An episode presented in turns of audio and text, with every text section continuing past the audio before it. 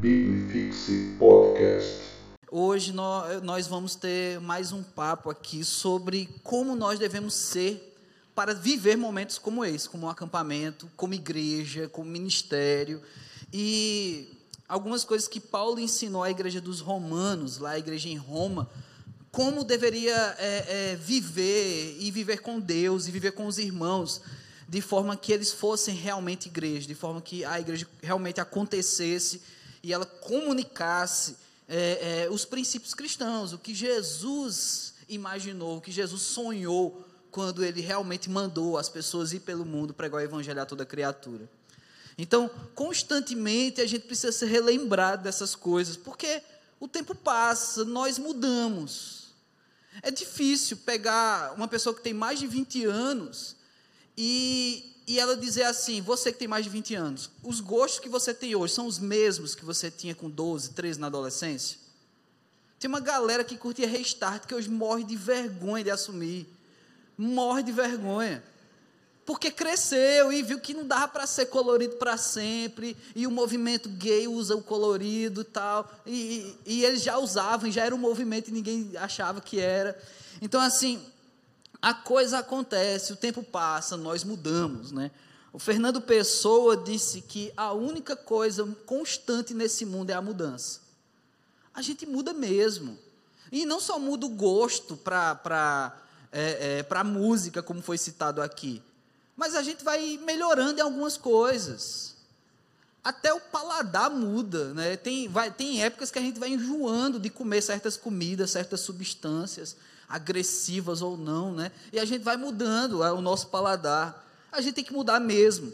A gente tem uma galera aqui, por exemplo, que, que são estudantes, grupo de estudantes que vem para Fortaleza para fazer IME, fazer ITA, para fazer medicina. Quem aqui é de fora faz parte desse grupo de estudantes? Ó, tem uma galera espalhada. Olha, está crescendo. Eita, quanto braço. Olha aí. Tem umas 20 pessoas aqui hoje que são dessa galera. Cara, não, não dá. Você sai da sua terra, né? E, e, tem um grupo de carecas aqui, vocês são militares, é? Ah, massa, velho, sejam bem-vindos. Ah, sim, o Massinho é bem careca, né? O, o Massinho é um militar. Olha, olha aí, vocês, os carecas aí, ó. O Massinho é esse cara. Levanta o braço aí, Massinho. Olha, ele já tá de capacete de guerra, velho. Nada atinge essa cabeça, velho. Nada. Tudo que bate e volta. E aí, é... e é massa que ele consegue esconder munição também. É, é, estratégico, é estratégico esse cabelo, né? De vez em quando ele, ele chateia a namorada, tudo, ele tira uma rosa assim, de surpresa do cabelo. Sai, velho, ninguém percebe que está lá dentro, mas tem. E aí, é... você quer participar do culto? Essa mulher é pentecostal, velho, ela tá gritando. Rapaz! Ó, a cara dela. Vai sapatear no, no mistério. E aí, gente, é a gente muda mesmo. Essa galera que muda de cidade para estudar, carreira militar, precisa se adaptar. E se você não mudar, o ambiente vai te mudar, né? Tem uma galera mesmo do curso IME que eles comem macarrão instantâneo de segunda a sexta, né? Então, assim, é sódio até explodir pelas narinas, sabe? Saindo pelos olhos, assim, sódio, né? A galera militar come bem pra caramba a ração deles, né? Eles estão, eles estão tudo ali, confirmando ali, é maravilha a alimentação de, deles. E aí, é, a gente tem que se adaptar. Assim como acontecem algumas mudanças ao longo da vida e a gente vai se adaptando também. Uma coisa é você que está namorando e você está pensando em casar e de repente já pensou em ter filho. Aí você está estudando a Sofia agora, participando do curso, e ah, não quero mais. Você já está mudando, né? Já está mudando de ideia, né?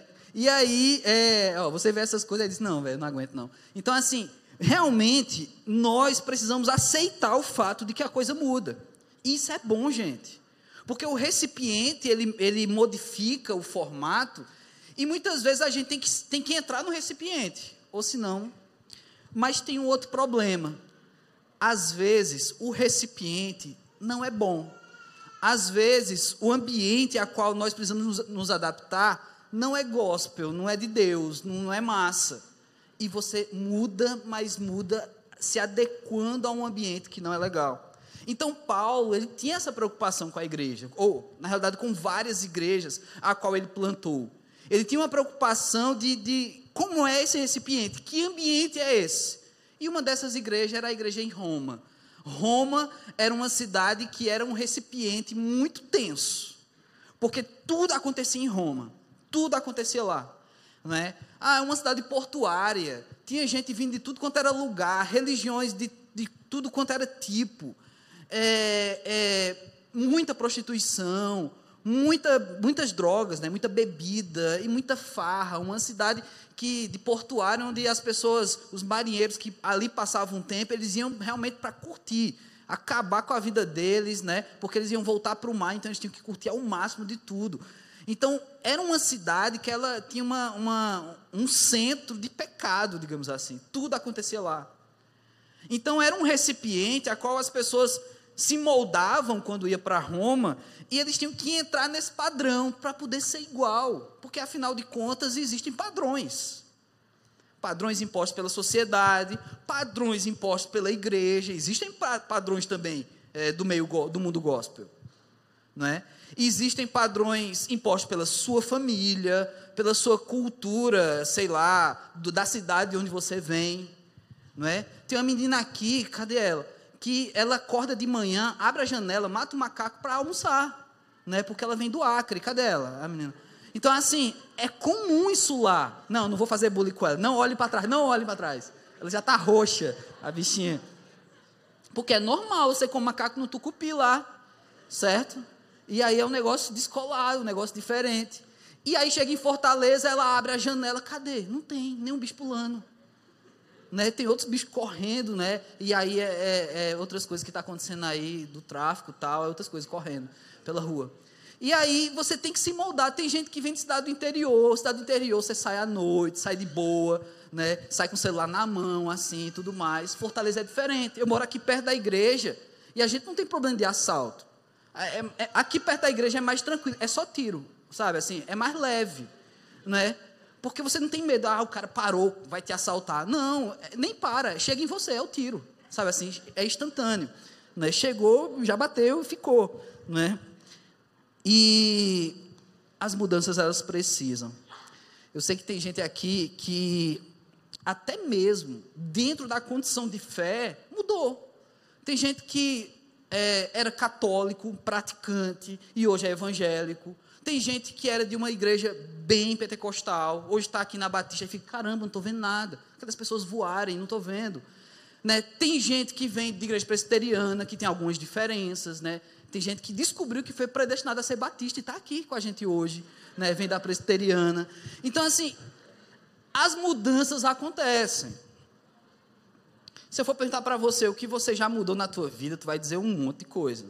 Não é possível que você é do mesmo jeito. Com exceção da minha altura, que eu nasci já desse tamanho, o resto eu mudei. As, a, vida passou e eu mudei. Então abra a sua Bíblia em Romanos 12, capítulo, capítulo 12, versículos de 1 a 5. E acompanhe comigo essa leitura, um texto, pelo menos o início dele, bastante conhecido. É? Mas vamos até o versículo 5 e pensar em como Paulo sonhava essa igreja, né? como, é, como é que Paulo conseguia olhar para Jesus e dizer: olha, vocês têm que ser uma igreja assim, vocês precisam ser uma igreja assim.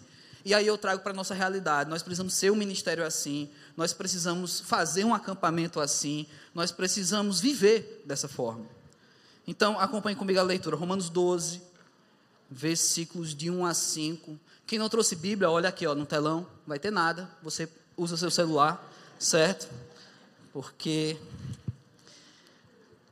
Rogo-vos, pois, irmãos, pela compaixão de Deus, que apresenteis os vossos corpos em sacrifício vivo, santo e agradável a Deus, que é o vosso culto racional. E não sedes conformados com esse mundo, mas sedes transformados pela renovação do vosso entendimento, para que experimenteis qual seja boa, perfeita eh, vontade de Deus, agradável e perfeita vontade de Deus porque pela graça que me é dada, digo a cada um dentre vós que não pensem de si mesmo além do que convém. Antes, pense com moderação, conforme a medida da fé que Deus repartiu a cada um. Porque assim como em um corpo temos muitos membros e nem todos os membros têm a mesma operação, assim nós, que somos muitos, somos um só corpo em Cristo, mas individualmente membros uns dos outros. Pai, aplica, Senhor Deus, em nossos corações a tua palavra, ó Pai, que ninguém saia daqui, Senhor Deus, sem receber de Ti, sem aprender de Ti, e que todos saiam daqui praticando dessa palavra, Pai. É assim que nós te oramos, em nome de Jesus. Amém. Então, esse texto é muito rico. Com certeza você já ouviu alguém pregando pelo menos dois versículos desse texto, porque se você pegar dois versículos desse texto, já dá muito assunto, já dá muito conselho, já dá muita direção de Deus para as nossas vidas. E eu tentei pegar até o versículo 5 para a gente ainda ampliar essa perspectiva que Paulo trazia para uma igreja. Sinceramente, se Paulo pensava assim, naquele tempo, para a igreja em Roma, e eu creio que foi Deus que inspirou Paulo a escrever o que ele escreveu, que Paulo era um homem do Senhor, que teve um encontro com Jesus, que mudou de vida. Então, eu também acredito que essa palavra se aplica da mesma forma a nós hoje. A gente também é igreja. A gente também é uma cidade portuária, mas não por isso. Hoje, a novidade, as novidades pecaminosas estão espalhadas por todo lugar. Não precisa mais ser Roma para ser a capital do pecado. O pecado está na sua mão, está no seu celular. O pecado já invadiu o nosso coração. A gente já tem ideias pecaminosas. A gente não precisa ir a Roma para fazer uma baderna da nossa vida, para curtir a vida, para jogar tudo para o alto. A gente faz isso aqui mesmo. A gente faz isso em casa. A gente faz isso no dia a dia. E às vezes a gente joga tudo para o alto e perde o foco, perde o propósito, até mesmo numa comunidade de fé, até mesmo na igreja. Então Paulo, ele tinha uma preocupação e por isso um texto tão rico, porque esse povo tinha muito a aprender, apesar de Paulo ter passado, ter plantado essa igreja, ter ensinado, mas havia muito a aprender. E mais uma vez eu quero trazer para os nossos dias. Eu acho que a gente ainda não aprendeu tudo eu acho que Romano serve para a gente. Eu acredito que Paulo tem algo também a falar para a gente, claro, hoje, inspirados pelo Espírito Santo. Mas o referencial de Paulo é o mesmo que nós devemos ter hoje, Jesus Cristo. E aí ele começa esse texto tratando acerca desse sacrifício, esse sacrifício consciente, a respeito do culto racional. E aí ele vem falar que não deixa ser transformados por esse mundo, mas seja renovados. O que é esse culto racional? O que é pensar o culto? O que é viver algo de maneira racional, entendendo o que eu estou vivendo? Pois é, irmãos, na igreja, a gente precisa passar essa fase. Passar essa fase. Às vezes, a gente entra numa comunidade de fé, às vezes a gente aceita uma religião, ou, ou conhece, reconhece Jesus Cristo, aprende de Jesus nessa religião, muitas vezes de forma emotiva, muitas vezes de forma a, a, envolvendo os sentimentos, as sensações. Mas isso às vezes é importante para a entrada na fé. Nós somos seres emocionais. O pastor Vitor tem me ensinado muito sobre isso, que eu tenho dificuldade com algumas, algumas reações emocionais. Mas não devemos ficar apenas nas emoções. Nós somos seres emocionais também, não somos apenas racionais. Mas a gente tem que começar a pensar naquilo que cremos. Não é? E alguém já escreveu um livro cujo título é Crer também é pensar. Então é preciso pensar. Até porque, como é que você vai responder a uma sociedade que pensa? Uma sociedade cheia de, de pessoas intelectuais, cheia de pessoas que acham que são intelectuais, cheia de filósofos, cheios de filósofos de YouTube. E você se depara com a sociedade que às vezes as pessoas usam uma linguagem rebuscada, tem tanta bagagem é, não cristã, não bíblica. E aí você vai dizer o quê? Não, você precisa crer no meu Deus, porque o meu Deus é o que me arrepia todo domingo. Tu acha que a pessoa vai cair nessa história? Não, porque toda vez que eu estou no culto eu sinto uma coisa. A pessoa, eu também sinto várias coisas. Eu como comida estragada, eu sinto, né? Eu assisto, sei lá, La La Land, eu sinto, né? Tem gente que chora com La La Land, tem gente que sai de La La Land querendo dançar. Né? Rapazes, né? Cuidado. Eu saí com raiva do cinema, né? Eu fui enganado com aquele filme. Me roubaram um filme que eu achava que era, e era outro, né? Então, gente, realmente nós precisamos aprender a lidar com as coisas, tanto de forma emocional, tanto nos deixando envolver, mas também pensando. Você já parou para pensar sobre isso? Porque de repente você está na igreja, porque você foi criado dentro da igreja, tua família sempre te levou para a igreja. E virou algo tão automático que nem é emoção e nem é razão. É simplesmente automático. Eu faço parte. Eu estou. Porque meus amigos são da igreja. Ah, eu vou. Ah, porque a menina que eu estou afim a vida inteira é da igreja, então eu vou. Né? E ela disse que está orando comigo e ela não quer, sabe? É sempre é um, é um bom fora gospel, velho. Eu vou orar com você. Então, assim, eu vou orar por você, né? Tipo assim, eu tenho uma lista aqui, vou orar por você, você é uma das pessoas. Então, assim, gente, é muito sério esse negócio. Porque parece que passa o tempo de tanto não é, racionar, a, racionalizar a fé que eu estou vivendo, as pessoas parece que não tem resposta a essa sociedade, não tem resposta aos pais, não tem resposta à igreja. E aí participa de uma escola bíblica, você fala de assuntos bem basilares, uma pessoa que está há 10 anos na igreja, caramba, como é isso? Porque tu nunca pensou sobre isso? Porque tu nunca parou para ver? Não, porque você participa, você vai, você está lá apenas. Então Paulo chama as pessoas para ter um culto racional, chama os crentes de Roma para buscar entendimento no que é prestar culto a Deus. Eu acredito que Jesus Cristo espera a mesma coisa de nós como igreja hoje, espera de nós a mesma coisa no acampamento. A gente vai para um acampamento, seja emocional e seja racional. Que haja o que, que, que tenha o que aprender no acampamento. Porque se é for para ser um acampamento tão somente emocional, a gente consulta aqui, tem uma galera de psicologia, vamos fazer um acampamento emocional. A gente quer que todo mundo chore todos os dias. Aí a galera de psicologia vai dando os toques. Ah, faz isso, pastor, faz aquilo. Não é? A gente quer ver lágrimas, coloca pimenta no travesseiro, sabe assim? Então, fica uma coisa emocional. Fica, né? E se colocar pimenta no travesseiro, vai ser lágrimas todos os dias. Muita gente não toma banho, né? Muita gente. E vai ser em casa também, não bota nem para lavar o travesseiro. Então, assim, isso pode acontecer, mas não deve. Você já parou para pensar a razão que te leva a vir para cá, por exemplo, hoje? Razão, racionalmente. O que é que eu estou fazendo aqui? O que é que eu estou ouvindo esse cara é, desprovido de cabelos? o que é que eu estou fazendo num sábado à noite, né? Já dizia uma música do cantor cristão, né? O pessoal mais antigo conhece, né? Alguma coisa para fazer num sábado à noite, né? Do irmão Lulu. E aí você tem essa oportunidade de estar no lugar, ouvir uma palavra, cantar algumas canções, mas pode ser que isso passe no seu sábado e não seja nada. Ou então você pode vir, sentir umas emoções, achar massa um momento, e voltar como se tivesse assistido um filme no cinema e se emocionado da mesma forma. Você tem pensado sobre o que te leva à igreja, sobre o que te leva a um acampamento que vamos ver na próxima semana? Você tem pensado sobre isso? Depois, Paulo continua falando sobre o poder transformador de Deus.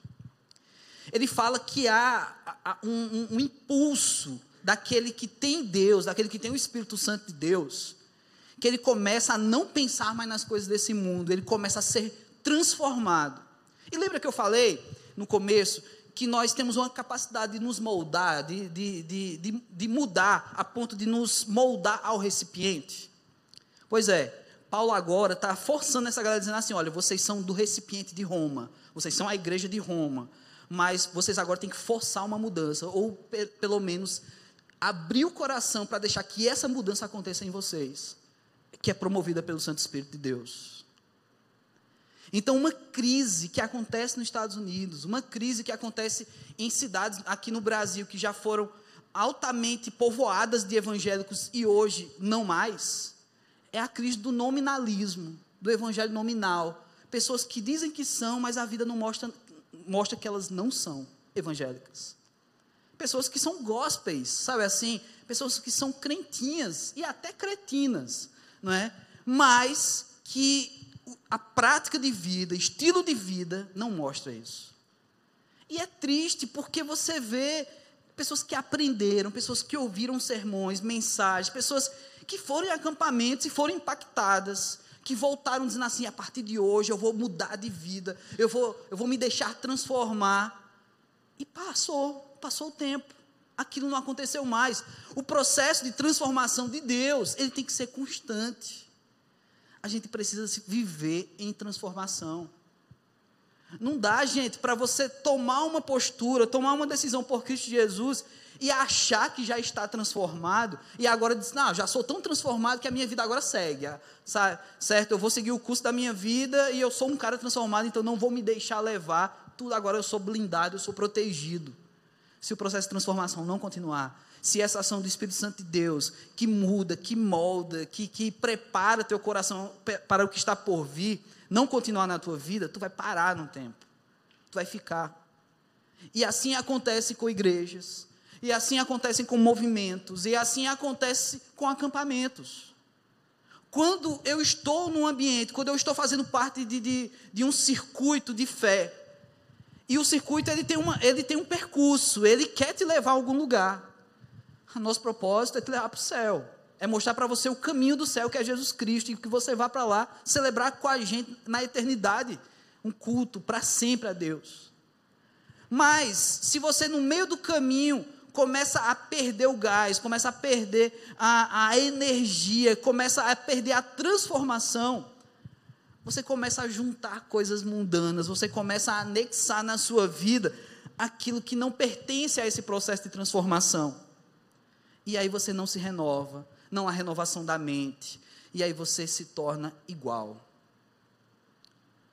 E hoje a gente vive num mundo de muitos iguais. É tudo padronizado. Você tem que ser igual. Eu já contei isso aqui da minha dificuldade que foi, alguns anos atrás, lá em Recife, comprar uma calça. Gente, foi difícil. Eu nunca achei que era tão difícil comprar uma calça na minha vida. Eu estava dentro da CIA, e aí eu escutei no raidinho, no raidinho não, naquele som da loja. Calças masculinas em promoção no segundo andar. Eu era seminarista, gente, eu só tinha dinheiro ou para lanchar ou para comprar uma calça. Né? Então vamos lá na promoção, né? Porque de repente a calça, depois eu vendo e faço um lanche. E aí fui lá, rodei todo o segundo andar da loja, isso lá em Recife, e não encontrei nenhuma calça masculina em promoção. E aí eu sou um consumidor consciente. Aí eu fiquei revoltado e fui falar com o gerente. Tem uma coisa errada aqui, ó. Propaganda enganosa. Vocês estão dizendo que tem calça promoção masculina de segundo andar e eu não estou achando nenhuma calça aqui. Aí o, o gerente olhou para mim, mas senhor, essas calças todas aqui estão em promoção. Aí eu, sim, mas elas não são masculinas. Senhor, esse andar é de roupa masculina. Aí eu disse, é não. é não. Essas calças aqui não são masculinas. Não, eles são, senhor. Então, tudo imposto, você tem que entrar na onda, você tem que se adequar. Ah, está mudando, o estilo de alimentação está mudando, não é? o estilo de, de, de investimento, o estilo de música muda, o estilo de igreja muda. E se a gente não adequa, se a gente não entra na onda, parece que fica para trás. Agora, eu costumo falar é, é, essa expressão que eu considero uma concorrência desleal todo o processo que o mundo impõe como mudança na nossa vida é muito intenso, é muito presente e, e é muito claro diante dos nossos olhos. Ele é intenso porque o mundo te força a ser daquele jeito. Ele é presente porque está em toda parte, está na, nas mídias, está em todo lugar. E ele fica muito claro porque a propaganda, toda a ideia do que você tem que consumir, do que você tem que ser, é apresentada de uma forma enlatada, já pronta para o consumo. Você tem que ser assim. Aí vem o porquê eu chamar isso de uma concorrência desleal, o evangelho. O evangelho, ele é para ser intenso. Ele é para estar muito claro diante de nós. Ele deve ser constante em nós. E aí é onde entra a nossa falha. Quando esse essa mudança, essa transformação, essa renovação da nossa mente não está num processo constante, intenso e claro, a gente vai virar outra coisa e não cristão. A gente vai, nós vamos nos deixar moldar por tantas outras coisas, menos o cristianismo. E aí você começa a fazer concessões. Ah, não, eu sou cristão, mas isso aqui já não é tão errado para mim. Ah, eu sou cristão, mas isso aqui é massa, eu acho que dá para compactuar. Ah, eu sou cristão, eu vou pegar isso para mim e vou fazer. Ah, mas tem outro cristão dizendo que é errado. É porque tu é fraco na fé. Eu sou forte, eu aguento. Aí tu começa a pegar coisas e fazendo concessões. Daqui a pouco, meu irmão, você já não parece nada com Jesus Cristo. Nada. E não era isso que Paulo queria. E não é isso que a gente quer também. Então, uma igreja, um ministério, um culto como esse, um acampamento que vamos fazer, é para o tempo todo lembrar que nós temos que ser parecidos com Jesus. É para o tempo todo lembrar que nós temos que passar por esse processo transformador. É para o tempo todo lembrar, e não lembrar apenas dando Hadouken em você para você receber esse negócio, mas é de forma consciente, racional, como ele começou a falar aqui. E aí, uma boa parte desse texto que abre esse assunto e depois continua nesse capítulo é sobre unidade. E é o que a gente tem cantado hoje aqui nesse culto.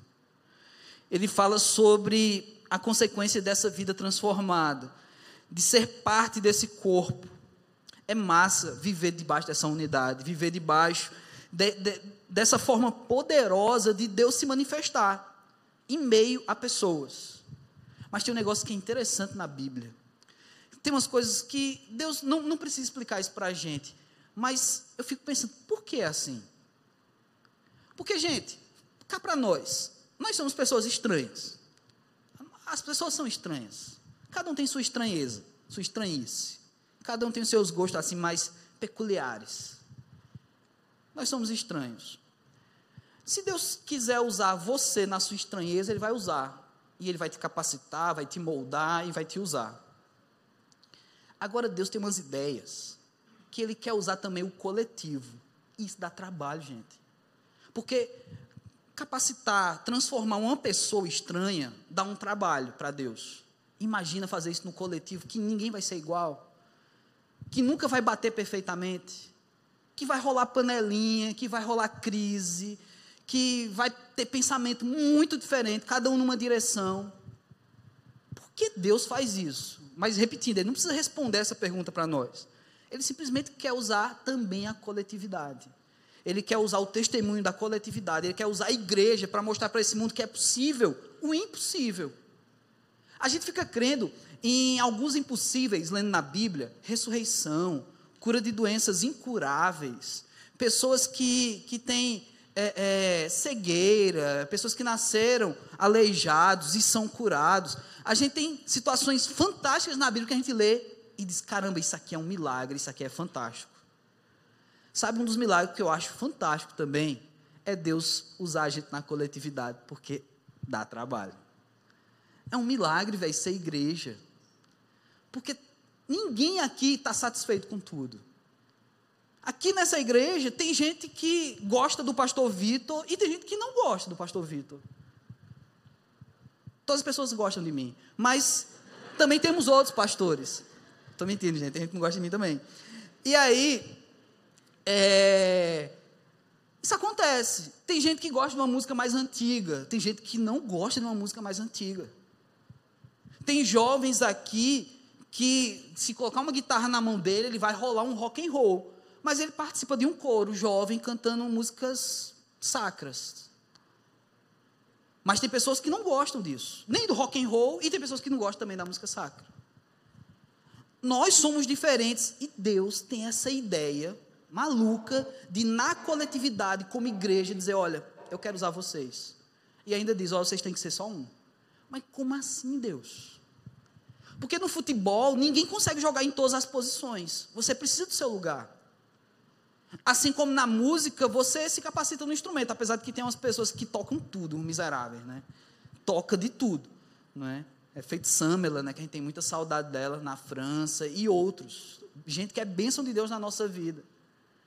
Mas gente, não dá para ser bom em tudo. Uma vez eu estava viajando com um pastor que é amigo do pastor Vitor, eu estava viajando de um estado para outro com ele, e a gente estava comentando de um terceiro pastor, lá de Recife, que o cara é um ótimo visita, é, visitador, é um ótimo pregador, o cara é um ótimo professor de seminário, o cara é, ele consegue pregar para criança, para adolescente, ele prega pintando quadro, ele toca clarinete, sax, ele rege coro, lê partitura.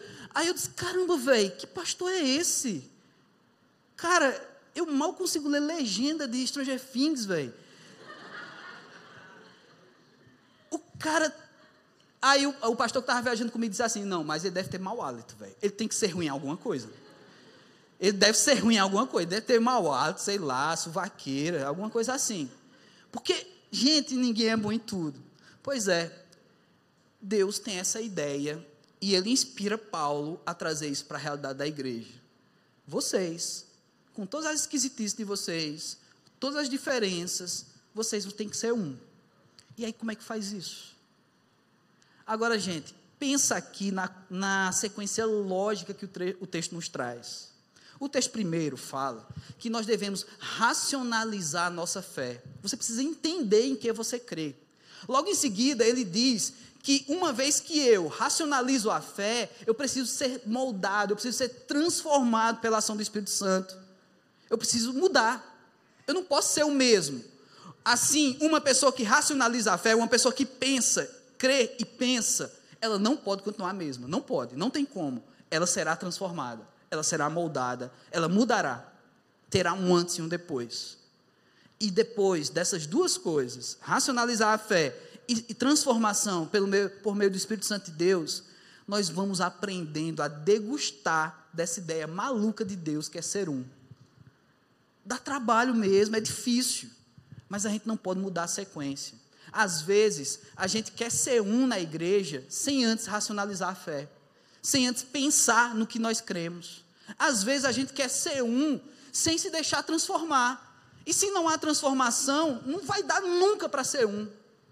Porque essa transformação que Deus causa em nossas vidas é o único tipo de movimento que pode nos fazer ter algo em comum e, por assim dizer, ser uma comunidade que é a presença do Espírito, que é a tendência a querer o que o Espírito quer, quer desejar o que o Espírito deseja, quer querer ser igual a Jesus.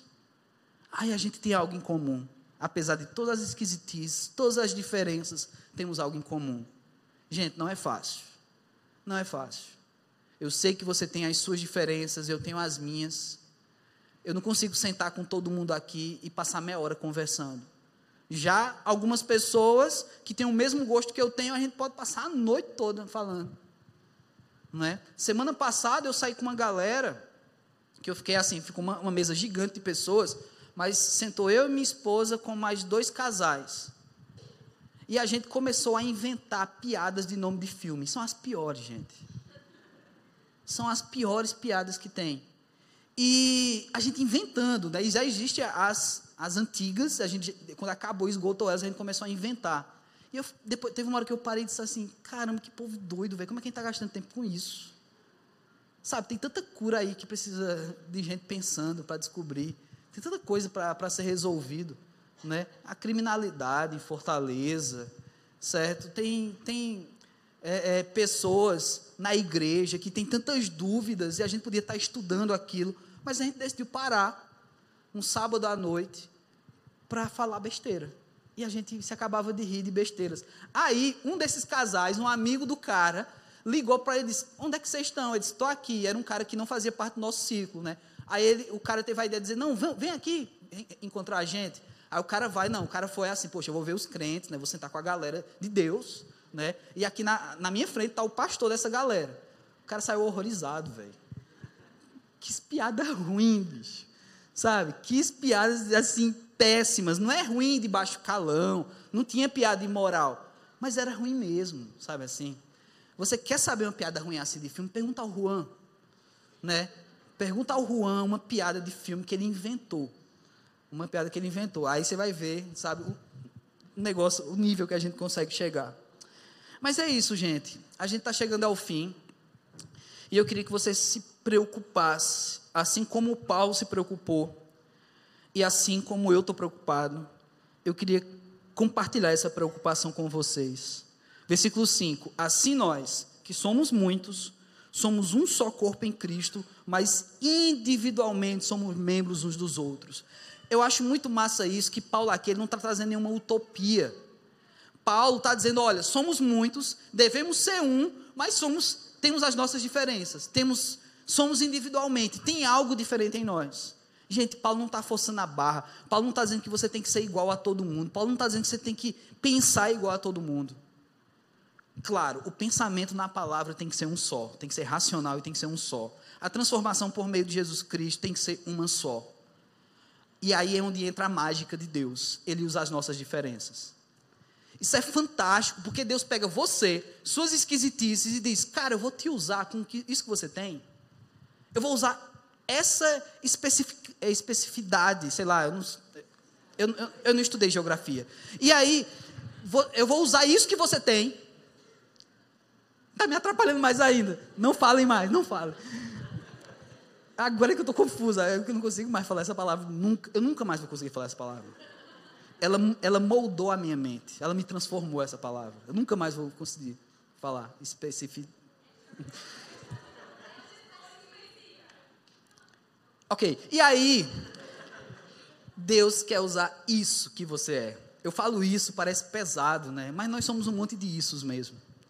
Né? Nós somos um monte de, de pessoas com especificações diferentes. Cara, tem que editar esse negócio na internet e ficar repetindo várias vezes, né? fazer um meme com especificações, ficou massa. Salmo 51, 10. Cria em mim, ó Deus, um coração puro e renova em mim o espírito reto. Criar e renovar. Talvez seja isso que falte para a gente entender e ser esse projeto de Deus que na vida de Paulo, na vida da igreja em Roma. Eu quero chamar a banda, eu quero chamar a galera aqui, a gente vai tocar, vai cantar. Mas eu quero orar com vocês.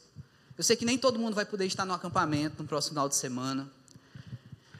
No próximo final de semana não vai ter AMP, nem tribo, né? pois estaremos em acampamento. Mas eu quero muito que você vá, eu quero muito que você se deixe viver essa oportunidade. A gente sonha, a gente espera, mas na realidade o realizar é de Deus. A gente quer que o nosso acampamento seja um acampamento transformador, que o nosso acampamento seja um acampamento, acima de tudo, racional, dentro da palavra. A gente espera que o nosso acampamento ele promova unidade. Agora, a gente não sabe fazer isso. Quem vai fazer é Deus. E eu queria que você estivesse orando por isso. Ainda que você não vá para o acampamento, ou você que esteja em dúvida, né, que a sua dúvida caia agora, que você vá. Mas eu queria que te mobilizar a orar por essa galera que vai estar acampando, por você, de repente, que vai estar no acampamento. Eu queria que você intercedesse, colocasse diante de Deus aquilo que ainda vai acontecer, mas que dentro do plano de Deus, dentro do, do coração de Deus, já aconteceu. Ele já sabe, ele já viu, ele já tem. Então vamos orar, abaixe sua cabeça e ore você também. Para que nós sejamos um, para que haja transformação constante em nós, e para que Deus desenvolva uma fé a qual haja pensamento também, uma fé que pensa, uma fé que entende o que está vivendo. Que Deus promova em nós um antes e um depois. Que Deus nos capacite a viver algo que só Ele tem planejado para nós. Todos nós, equipe, preletores, acampantes. Deus amado, aqui está o teu povo, ó Pai, a tua igreja. Aqui está essa galera, Senhor Deus, que se reúne, que decide, ó Pai, num sábado à noite, Senhor Deus, buscar uma igreja. Pai, sinceramente, Deus, eu não sei o que trouxe cada um aqui. Talvez tenham tantos motivos diferentes aqui, tantas razões para estar aqui hoje. Ó oh, Pai, mas a tua palavra ela me dá uma razão única para estar aqui. É te louvar, é te cultuar. É uma razão só que é esse culto agradável, esse culto racional, mas debaixo de uma vontade que é boa, perfeita e agradável. Deus, eu não sei porque tu quer usar tanta gente diferente para ser um só. Mas tu quer, Deus. E nós, mesmo impactados com com essa verdade,